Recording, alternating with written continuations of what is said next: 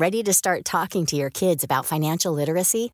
Meet Greenlight, the debit card and money app that teaches kids and teens how to earn, save, spend wisely, and invest with your guardrails in place. Parents can send instant money transfers, automate allowance, and more. Plus, keep an eye on spending with real time notifications. Join more than 6 million parents and kids building healthy financial habits together on Greenlight. Get your first month free at greenlight.com slash ACAST. That's greenlight.com slash ACAST. Christine Lagarde, presidenta del Banco Central Europeo, nos adelanta que el futuro euro digital no contará con una privacidad absoluta. Es decir, que al menos en determinados casos las autoridades estatales podrán conocer quién posee una determinada cantidad de euros digitales y bloqueárselos. ¿Cuáles serán las consecuencias políticas, económicas y sociales de esta ausencia de privacidad absoluta en el euro digital? Veámoslo. El euro digital conlleva fundamentalmente dos riesgos frente al euro de papel. Por un lado, el Banco Central Europeo tendría mucho más fácil establecer tipos de interés negativos, es decir, cobrarnos a todos los tenedores de euros digitales una especie de comisión meramente por tener ese euro digital. Los bancos centrales han expresado en numerosas ocasiones la potencial conveniencia de que en momentos de recesión se establezcan tipos de interés negativos sobre el dinero para que la gente no esté incentivada a atesorarlo, sino que se vea empujada por la penalización que suponen esos tipos de interés negativos a gastar el dinero, ya sea consumiéndolo o ya sea invirtiéndolo, de tal manera que superemos las recesiones de manera más acelerada si la gente no atesora, si la gente gasta su dinero presionada por los tipos de interés negativos, el gasto agregado volverá a crecer y al crecer saldríamos supuestamente de la recesión. Los tipos de interés negativos, por tanto, serían a todos los efectos un impuesto sobre la tenencia de dinero, algo que no es fácil articular con el dinero de papel, pero que resultaría mucho más sencillo implementar con el dinero digital. El Banco Central Europeo únicamente tendría que pulsar una tecla y automáticamente nuestros saldos en euros digitales se irían reduciendo en función del tipo de interés negativo que haya fijado el Banco Central Europeo. El segundo gran riesgo que comporta el euro digital frente al euro de papel es la pérdida de privacidad. No es que no puedan diseñarse euros digitales, que sean absolutamente privados e irrastreables por parte de sus emisores. La opción tecnológica existe y en ese caso el euro digital no se distinguiría demasiado del euro de papel. Ambos serían irrastreables o muy difícilmente rastreables. Es decir, una persona podría disponer de sus euros digitales como dispone hoy de sus euros de papel sin revelarle a nadie dónde y en qué o para quién está gastando una determinada cantidad de dinero.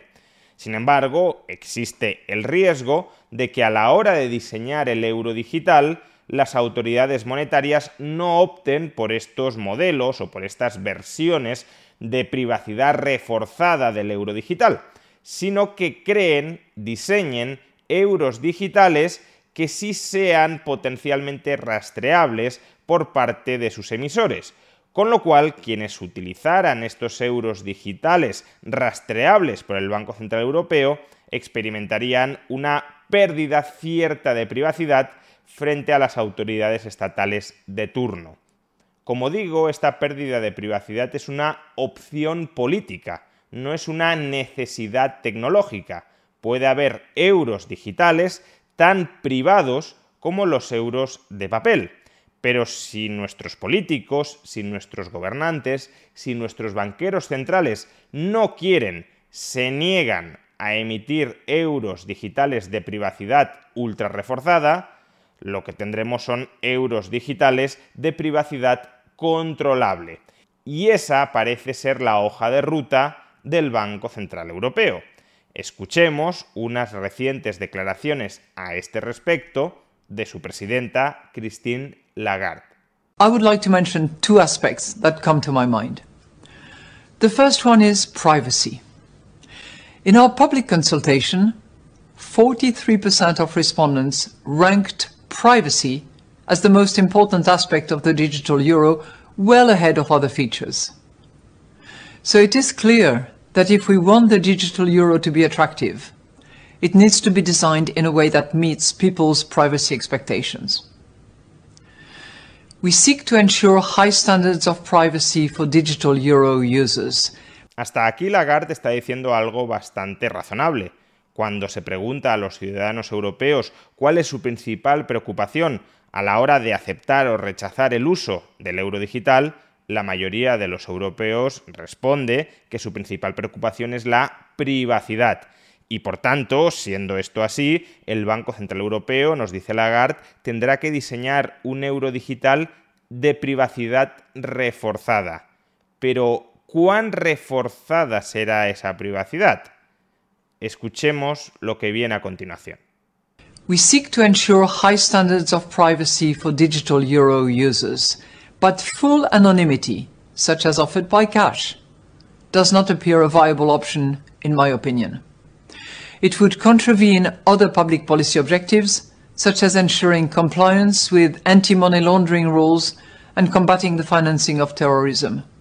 And it would also make it virtually impossible to limit the use of the digital euro as a form of investment, for example, via holding limits, for which identities of users need to be known.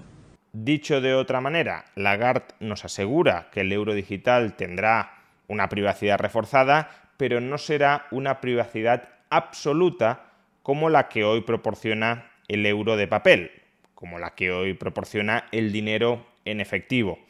Y Lagarde se niega a proporcionarnos este euro digital de privacidad total, de privacidad absoluta, de privacidad equiparable a la del dinero en efectivo, no porque sea tecnológicamente inviable, repito, sino porque considera que hay otros objetivos de política pública, como puede ser la lucha contra el terrorismo o contra el blanqueo de capitales, que aconsejan que las autoridades estatales tengan la posibilidad de levantar el velo del euro digital para descubrir quién está detrás, qué usuario identificable con nombres y apellidos está utilizando o dejando de utilizar una determinada cantidad de euros digitales vinculados, por ejemplo, con el terrorismo o sometido a blanqueo de capitales.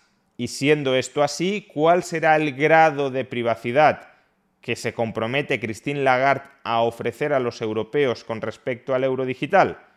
Sigamos escuchando. We should at least provide a level of privacy equal to that of current electronic payment solutions. But I think it would be desirable to depart from this baseline in certain circumstances. For example, we are exploring, together with the European Commission, whether the digital euro could replicate some cash-like features and enable greater privacy for low-value, low-risk payments, including for offline payments. Ultimately, finding the right balance between the social value of privacy and the public interest in preventing illicit activities is a political choice, and it is for the co-legislators to define. Es decir, que el nivel de privacidad del euro digital sería similar al de los medios electrónicos actuales, al de las cuentas corrientes actuales, es decir, muy poco. Básicamente, en este caso, el banco sabe perfectamente quién está utilizando y para qué una determinada cantidad de dinero, y esa misma información pasarían a tenerla a partir de ahora las autoridades estatales sin necesidad siquiera de solicitársela al banco. Idealmente deberían solicitársela con una orden judicial. En la práctica ya sabemos que ni siquiera es así. Pero a partir de la adopción del euro digital en la modalidad que propone Christine Lagarde, quien por cierto hace bien en remarcar que esto es una opción política, a partir de la adopción de este euro digital, las autoridades dispondrán directamente de la información de quién usa y para qué el euro digital.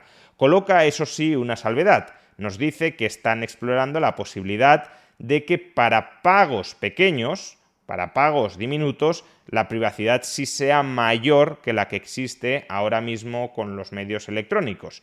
Pero en todo caso, para pagos que excedan un cierto umbral, la privacidad absoluta desaparecería y las autoridades estatales tendrían pleno control a la hora de saber quién gasta en qué y para quién una determinada suma de euros digitales.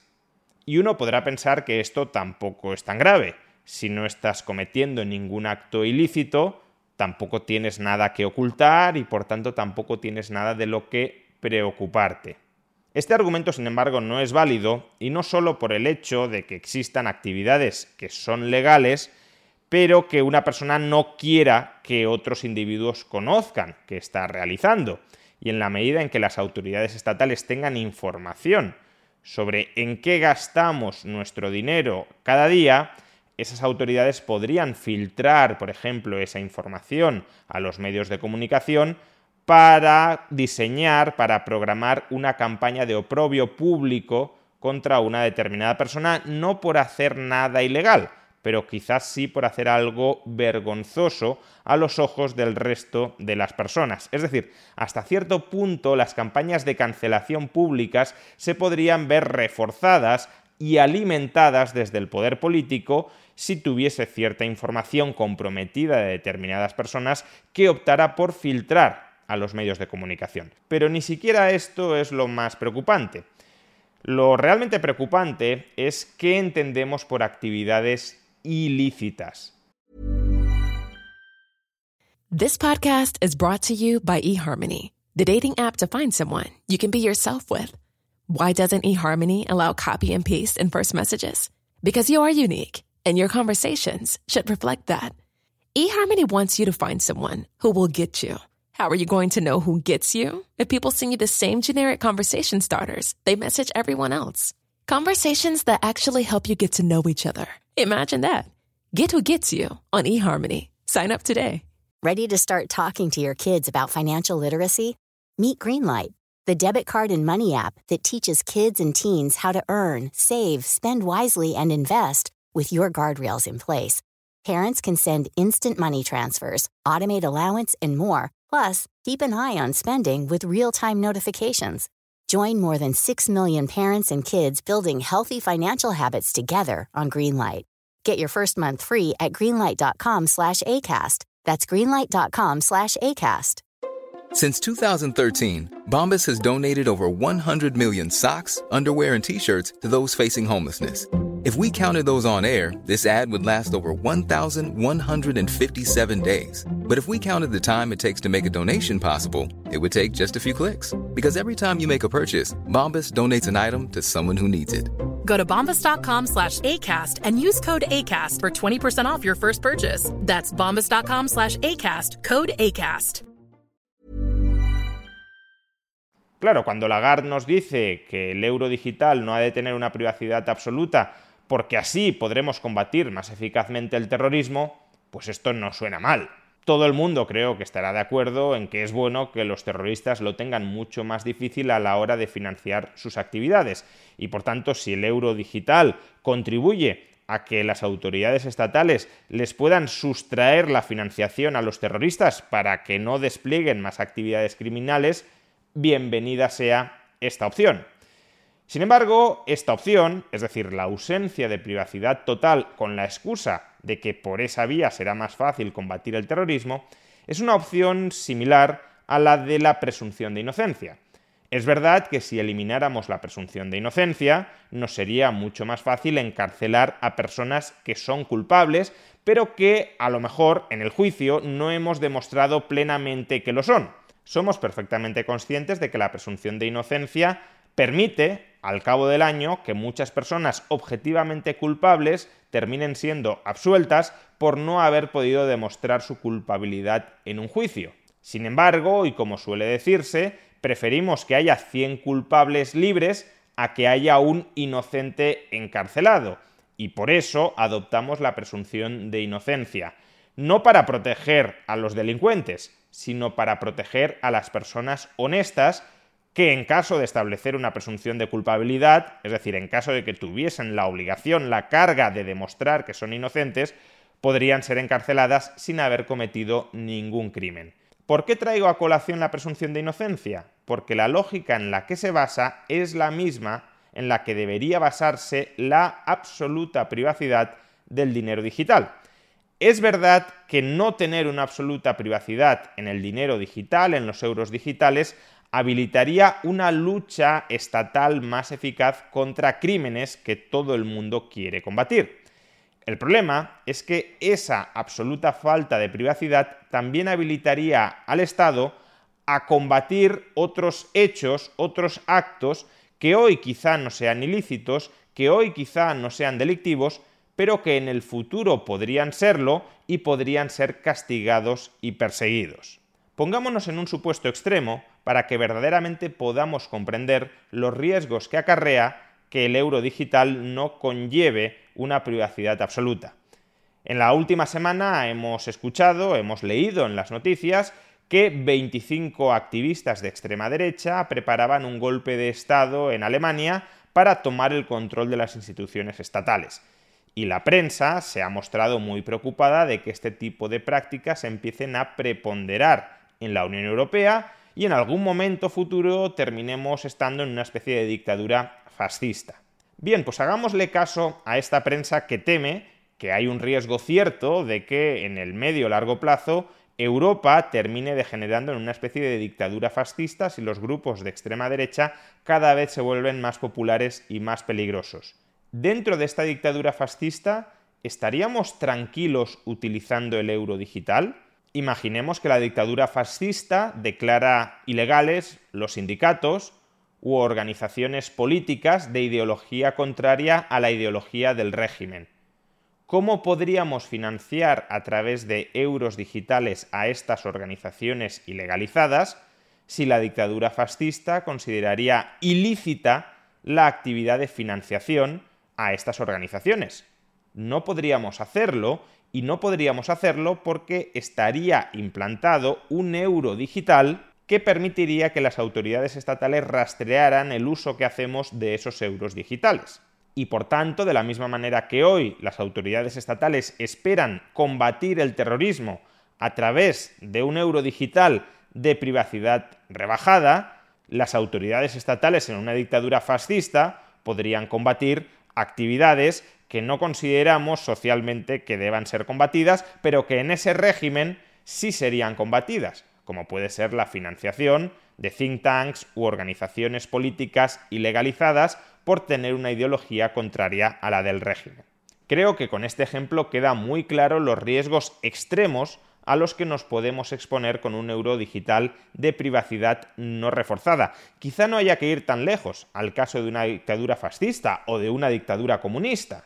Basta con que dentro de nuestras democracias cada vez se vayan ilegalizando más actividades que no convengan a la clase política o a determinados actores con una determinada ideología dentro de la clase política y a través del euro digital podrían vigilarnos y perseguirnos en caso de que queramos saltarnos leyes injustas que ilegalizan actividades que no deberían estar ilegalizadas. Me estoy refiriendo, claro está, a actividades que no comportan daños para terceros y que solo están ilegalizadas por el arbitrio, por el capricho del poder estatal.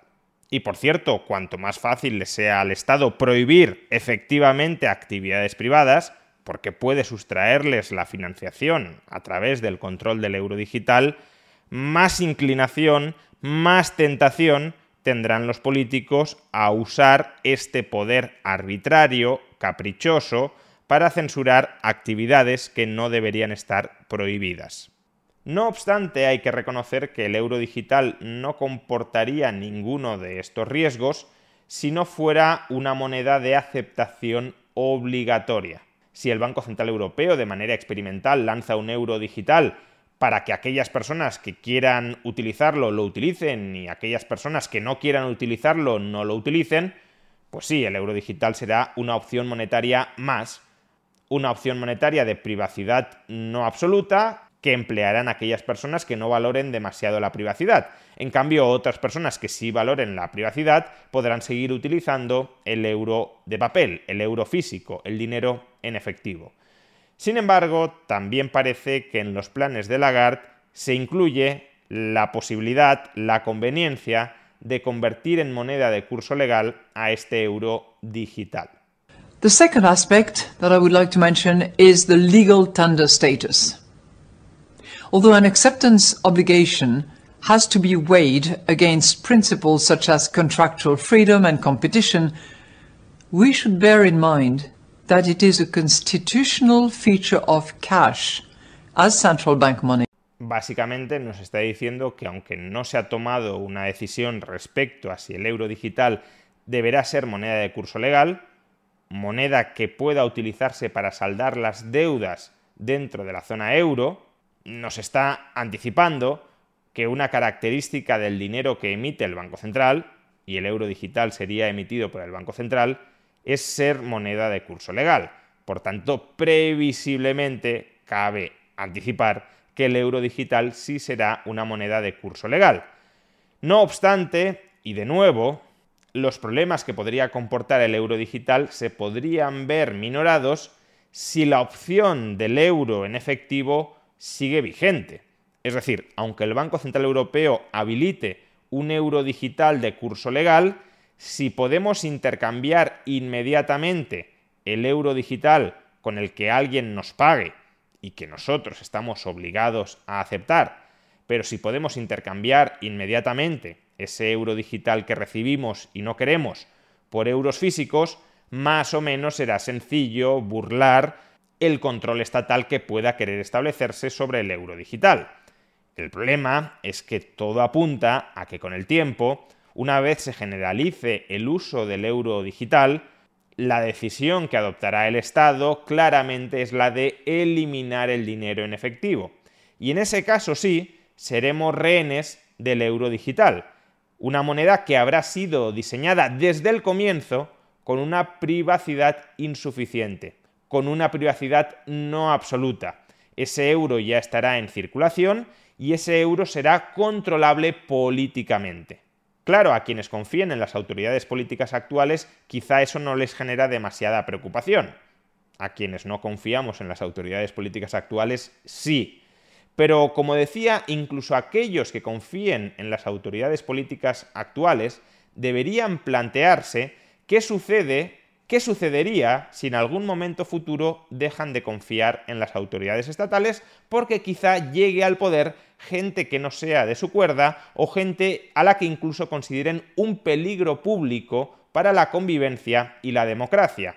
En ese caso, el euro digital de privacidad no absoluta seguiría en circulación y el poder extraordinario para controlarnos a través del dinero caería en manos de esas otras personas a las que quienes hoy apoyan el euro digital ya no considerarían políticos confiables, políticos amigables, políticos respetuosos con las libertades individuales, y por tanto les estarían otorgando un poder muy notable para cercenar nuestras libertades. Las monedas digitales de los bancos centrales son una innovación tecnológica que puede tener sentido adoptar en la actualidad, pero si se adoptan debería ser con suficientes garantías no eliminables a posteriori de que ese euro digital va a tener una privacidad absoluta similar a la del efectivo actual. Si creamos desde el inicio un euro digital de privacidad no absoluta, un euro digital que además sea de curso legal y que aspire potencialmente a reemplazar al dinero en efectivo, entonces el Estado adquirirá al menos potencialmente un control absoluto sobre qué hacemos o qué dejamos de hacer con nuestro dinero. Es decir, adquirirá un control potencialmente absoluto sobre lo que hacemos o dejamos de hacer con nuestras vidas.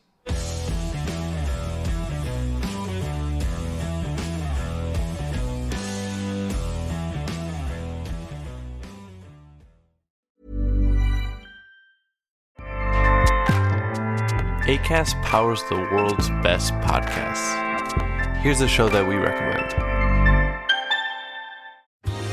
Are you a reality TV junkie? Do you ever think, dang, I wish I had someone to talk to about all the trash TV that I watch? Well, look no further, garbage lover, because Reality Gaze is a podcast for you. Hello, I'm Maddie. And I'm Poodle, and we're the Reality Gaze. We talk about all your favorite unscripted shows like The Golden Bachelor, Love is Blind, and TLC's big, messy behemoth, 90 Day Fiancé. And if you're driving to work, folding laundry, or just pretending to listen to your husband talk about sports, just put on the pod, and you've instantly got two gay besties spilling all the tea and reading these people for filth. So come at us, y'all. Find Reality Gaze wherever you listen to podcasts.